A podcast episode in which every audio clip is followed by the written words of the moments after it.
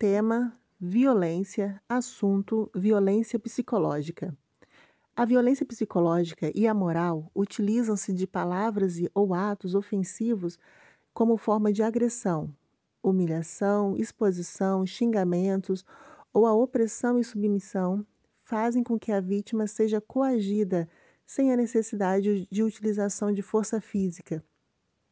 Lembrando que toda e qualquer violência tem que ser contida.